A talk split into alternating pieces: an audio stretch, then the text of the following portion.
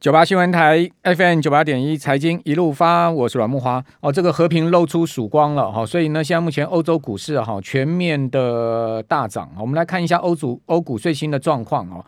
呃，德国目前呢上涨了四趴之多哦，英国也涨了百分之一点七的幅度，法国呢涨更多百分之四点三。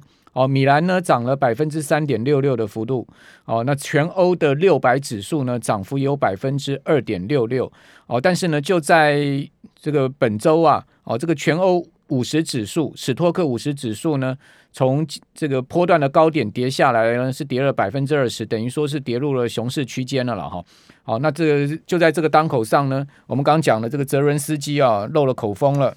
哦，就是说呢，不再坚持加入北约了，好，愿在乌东问题上进行妥协了，好，所以呃，普丁的问呃三大条件呢，似乎啊，这个有两个条件呢，这个俄罗呃乌克兰愿意谈了，哦，那在现在目前整个乌克兰的难民啊，已经高达两百万的情况之下哈，那泽伦斯基看起来似乎也有软化的迹象了哈，因为毕竟再打下去生灵涂炭哦，哦，死了也是自己的呃这个国人嘛。哦，然后呢，这个俄罗斯的士兵啊，大概已经阵亡了两千到四千个人了。哦，这个比俄罗斯，呃，这个比这个美国阿富汗这个战争啊，死亡人数也不遑多让了哈。所以这个真的是一个呃非常非常可怕的一个数字啊，才短短十几天哦，单是俄罗斯的这个阿阿阿兵哥啊，就已经两千到四千个人阵亡了。那更不要讲说。呃，乌克兰可能的阵亡的士兵跟平民，我相信一一定是更多的哈，只是说这个统计数字到现在没有出来。好，那在这样状况之下呢，和谈露出了这个和平露出了曙光，好，所以欧洲股市现在目前全面大涨哈。那美国的呃期货盘呢，现在目前也是走高的啊。我们来看一下美国现在目前三大指数的期货盘，哦，这个。纳斯达克指数呢涨了两百二十三点哦，涨幅有百分之一点七哦。哦，标普涨了百分之一点四三，另外道琼斯也涨了百分之一点三的幅度。哦，那自然的今天台指期盘后呢也是拉高啊，目前已经大涨一百二十一点了，来到一万七千零七十点。好，一万七千零七十点。哦，今天呃加权指收盘是一万七千零一十五点，所以呢已经从啊这个逆价差转成正价差啊。哦，这个六十五点的一个正价差了。好，今天收盘是逆价差六十九点，好，所以再加上这个六十五点哦，哇，这一加上去已经一百三十多点的一个这个空间了哈。那期货这个一百三点，如果一一口大台来算，都是已经。呃，是两万六千块了哈。这个如果大台这个一点两百块来算的话，一万三千零两万六千块了哈。好，那呃，我们节目现场现在目前呢是来的是淡江大学财务金融学系的段昌文老师，段老师每个礼拜二在礼拜三这个时间都会来帮我们做最新的呃这个。听众朋友应该可以学习的事情的一个分享哦，段老师您好，呃，慕驊好，还有听众朋友大家好。好，我们今天要来谈战火高油价下的投资。好，从历史的经验来看，好，从历史的地缘风险指数跟原油来看，哦，这个投资现在目前有什么样的机会，对不对？还是说有什么风险了哈？现今年的风险真的是呃，相对往年来看起来真的是非常的非常的凸显，然后非常的这个大的一个情况。对。对那呃，去年哦，二零二一年哦，Fed 他有两位学者哈、哦，嗯、那发表了一篇文章哦，那他用了很多的指标，也就是总共八个指标哈、哦，在所有网络或者是媒体或者是报章杂志里面去搜关键字哈、哦，那这些关键字集合起来，他衡量了一个地缘政治的风险指标。嗯，那这个地缘政治风风险指标的话，它回溯到一九零零。也就是连世界大战，它也都评估出来哈。所以如果你去看这个指标的话，你会发觉到说，最近这个指标啊，突然间啊飙高啊。哦，那当然这个是第一张图形的话，如果你有兴趣，你可以在啊这个画面上面可以看到我们这个蓝色的指标哈，它把啊历史以来一九零零以后。总共三十七次的一些战争事件或者是危机事件哈，做了一个统计值哈，画了一个图表，诶，确实啊，跟当时发生的一个战况或者是事件啊是有飙高的情况哈。那如果我们再把细看哈，也就是它分成八种的一个危机危机的那个指标哈，在下面那个对应到上面的那个图形的话哈，最近以来似乎有。啊、呃、八个指标里面，大致上有啊、呃、五个指标都在往上飙的。其实，在两二零二零年初的时候，这个指标就开始在往上飙了哈，尤其是风险，或者是恐惧，或者是警告，或者是 danger。这一些的指标都往上飙哈，那当然这个是一个呃历史以来的指标哈。那如果大家有兴趣的话，可以再往下看到，哎，这个是从下面这张图形的话，是从一九八五年到现在的图形哈。那可以看到说，因为这张表格的话，是它有统计出来说啊、呃，有一些，比方说像啊、呃、最近的一些啊、呃、战况哈，例如说巴黎啊、呃、恐攻啊，或者是俄罗斯攻陷呃。克里米亚，或者是这个啊，这个啊，从九幺幺开始，后面看的比较清楚一些哈。这个短期来看的话，大家有没有看到这个九幺幺啊？它的这个指数啊，是近期以来最高的。一九八五年来，这个指数是最高的。对对对。最近这个俄罗斯乌克兰反而没有很高哎，因为它这个统计的是在二零二一年结束之后哈。哦哦、那如果我们看近期的，近期的它就没有写那个战。战争的战啊战争的情况哈，我们可以看下面这张图形哦。下面这张图形是今年二月份的哦。那二月份的话就有开始窜高了，嗯，有没有？就是大家看到那个啊，这个接近蓝色的这张曲线的话哈，这是二月份的指标。那二月份的指标的话，窜的比往常都还要来得高啊，可见啊是创了。应该这个指数已经创了二零零五年以来的高点了。对对对，所以如果以这个来看的话，也就是二零零一年九幺幺啊，就是最高点那个啊，那个指标的话是四百九十八。嗯。哦，那呃第二高的话是伊拉克战争，也就是呃那个。接下去的有没有？就是第二这这这个哦，就是往右边数的话是第二高伊拉克战争哈。这个就九一恐怖攻击之后，小布希 对对啊，这个就认为说这个。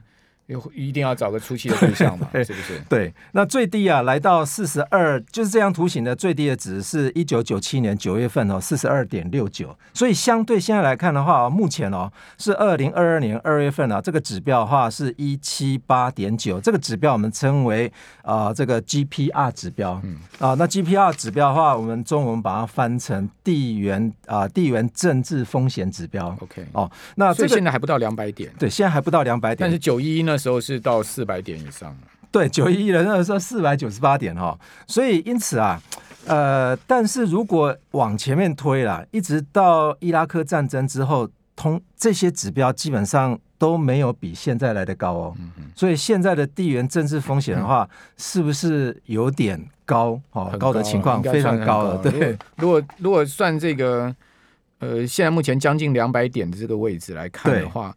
它基本上已经是达到了像是，呃，像是像是这个六日战争那时候的一个水位了。对。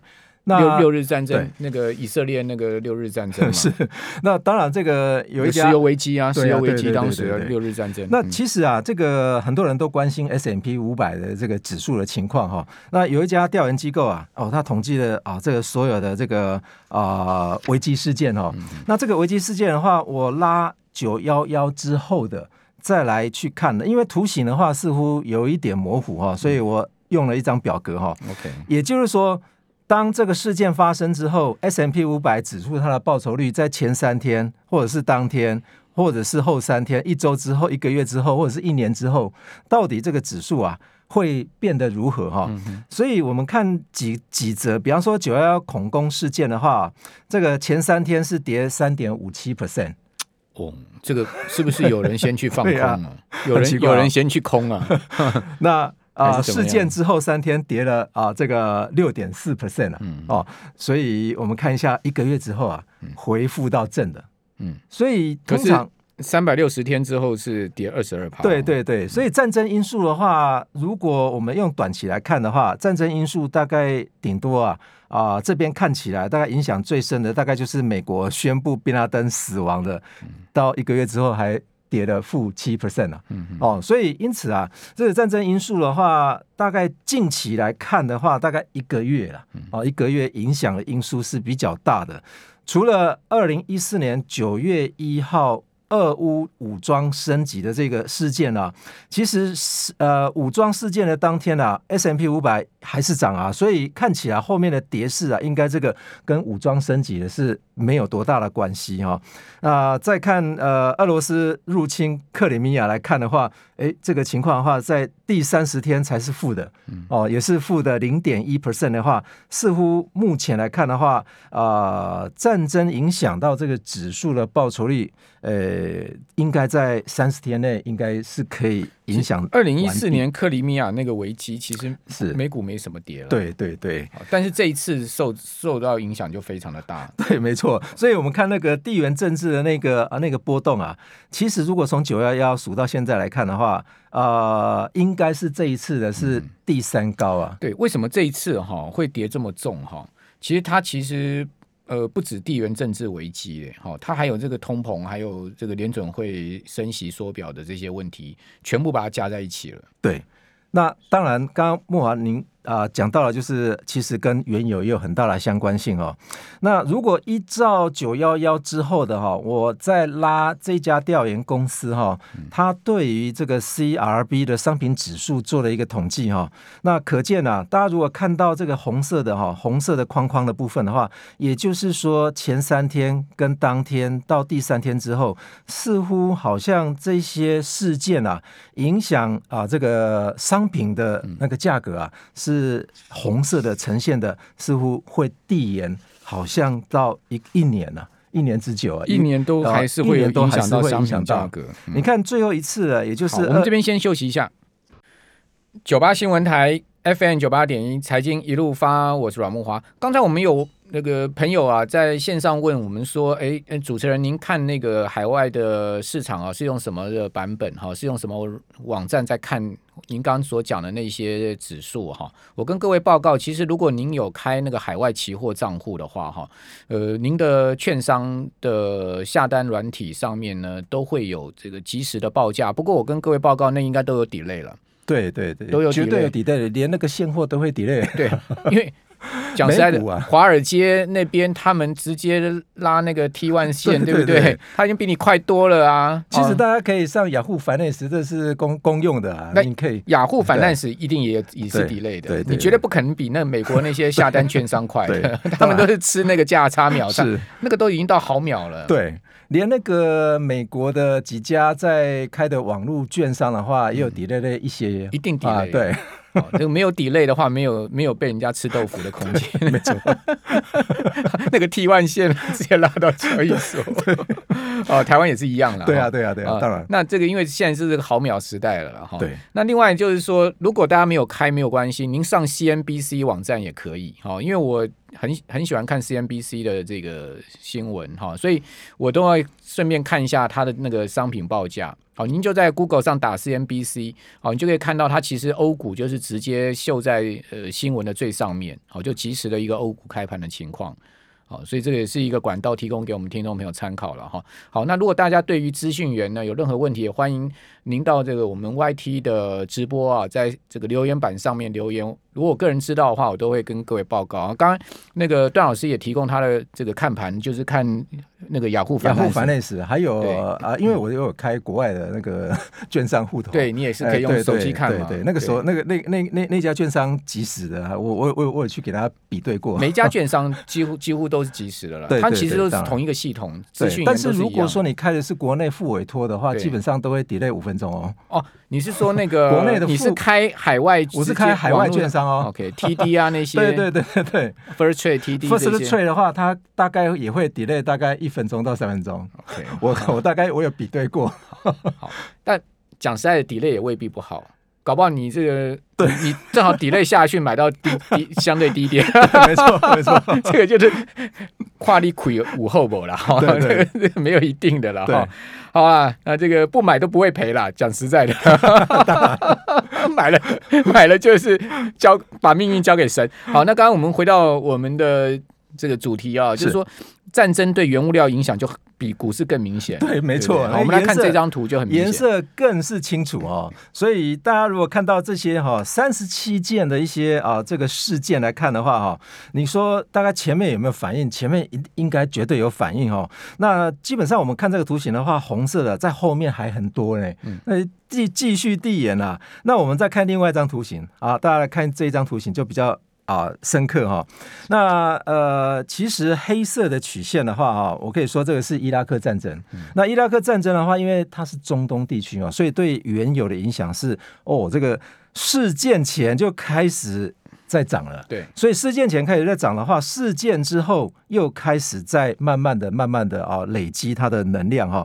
那这一次呢，大家有没有看到那个红色的曲线是乌俄冲突啊？嗯，那乌俄的战争这一次啊，似乎好像跟其他曲线来去比的话，它是一个非常陡高的啊，哇，这个可能超过四十五度啊。对，所以如果这样子情况之下的话，是不是这个原油？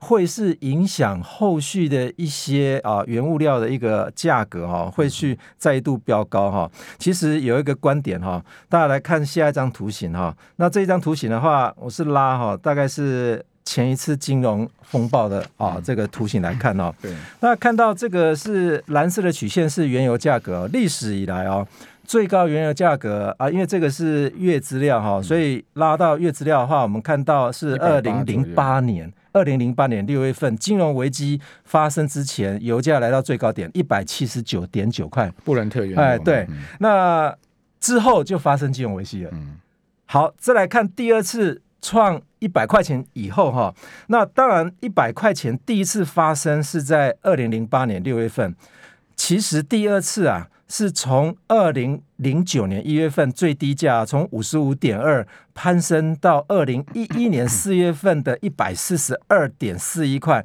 结果又发生了欧债危机。嗯嗯嗯。那这一次哎，从二零一六年三十九点九亿一直往上走哈。当然我们排除 COVID nineteen 那那一段啊、呃，那那呃那个阶段，结果啊历史以来。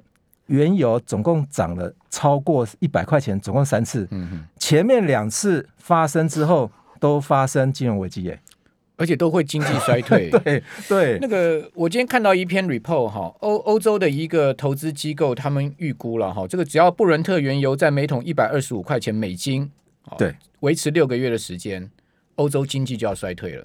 对啊，所以成本面啊、呃，去刺激这一些啊、呃，所有的金融机构的话，我想啊、呃，连公司面啊，都会造成很大的影响。大家可能很难以想象说，原油可以造成这么大的影响哈、哦。其实原油是供给面的因素哈、哦。那当然呃，这一次是供给面，哎，这这次是供给面。那当然我们听到了啊、呃，最近的啊、呃，今天的消息，也就是。本来 ECB 啊，原本今天应该要升息的，结果听说是要改成用啊这个债的方式去回收现金回来，所以升息跟发债其实是呃两两面的手法了哈。那升息是比较直接，是冲击到啊这个成本面；那如果是发债的话，是冲击到收益面嘛，让。啊，市场外面的一些现金啊，可以有啊管道可以疏通哈。那想必下个礼拜，Fed 它是不是会升息，还是会仿照 ECB 的一个动作？应该是会升了，因为鲍尔已经确认了升息啊。好、啊，不过今天最新的消息就是白宫已经宣布哈，针对俄罗斯的石油禁止进口。好，讲实在的，俄罗斯的石油禁止进口，对美国来讲根本无关痛痒啊。对，因为美国是产油大国啊，一天一千多万桶啦、啊。只是他们的原油，他们的那个大的能源公司要不要生产的问题，页岩油商要不要生产的问题。对，它是有油的。是啊。哦，德州的那个油是多到不行了。哦，那那美国有没有进口俄罗斯的原油？有一天进口二十万桶，二十万桶。塞塞牙缝都不够了，没错啊、哦，所以说基本上美国不进口俄罗斯油一点影响都没有，但是欧洲不进口那就完蛋了，哦对啊、所以德国就反对嘛，德德国反对反对这个石油禁运嘛，对不对？哦，那俄罗斯也讲得很清楚了，那你现在呃制裁我 SWIFT 对不对？好、哦，我的银行七家不能呃踢出 SWIFT，以后呢你要跟我买原油啊，请你用人民币、卢布跟黄金啊。其实我们、呃、这招也很狠哦。其实他把一些国家列为这个不友善国家。对，不友善国家有一个条件啊，也就是说，你未来跟啊俄罗斯交易的话，不能用其他币别，只能用卢布啊。对啊，还有还有人民币跟黄金嘛。是啊，对啊。所以如果说是我刚木华所提到，比方说保险公司的这个曝险金额对俄俄罗斯俄罗斯的曝险金额的话，未来这些债，那基本上都要用。啊、呃，这个卢布来做交易呢，就打水漂了。对呀、啊，打水漂了。就是这个一百亿的俄罗斯债券，可以讲说打水漂了。是啊，那如果禁禁止这些石油交易的话，我觉得呃，这个对全球的冲击非常大啊。这个能源啊，对欧洲的冲击很大。对，我看这次乌俄危机最受伤的是乌克兰，其次是俄罗斯，再来死的就是欧洲了。对，欧洲人你再不觉醒，就是真的是，我也不知道怎么讲。对对，其实大家要小心啊。也就是说，呃，历史以来三次啊，呃，原油啊超过一百块啊，都会发生一些啊这个金融危机事件哦。好，这一次会不会我们拭目以待？我觉得这一次很难，看起来这个逃过还是、嗯、很难很难不一样。对呀、啊，后面的经济衰退哈，现在目前讲停滞性通货膨胀这种影子也已经越来越浓厚了。对，哦，这个。你看，现在目前美股大涨，油价也没什么跌哦。现在目前布伦特的汽油才跌一一趴而已哦。现在目前每桶还在一百二十六块哦。好，那这个提供给我们听众朋友参考了。我是觉得战争是很无谓的，泽任斯基早点想通了，其实早点和谈是比较好的啦。没错，打下去人命关天，死伤那么多，实在是很无辜。非常谢谢段昌文老师，谢谢谢谢段老师。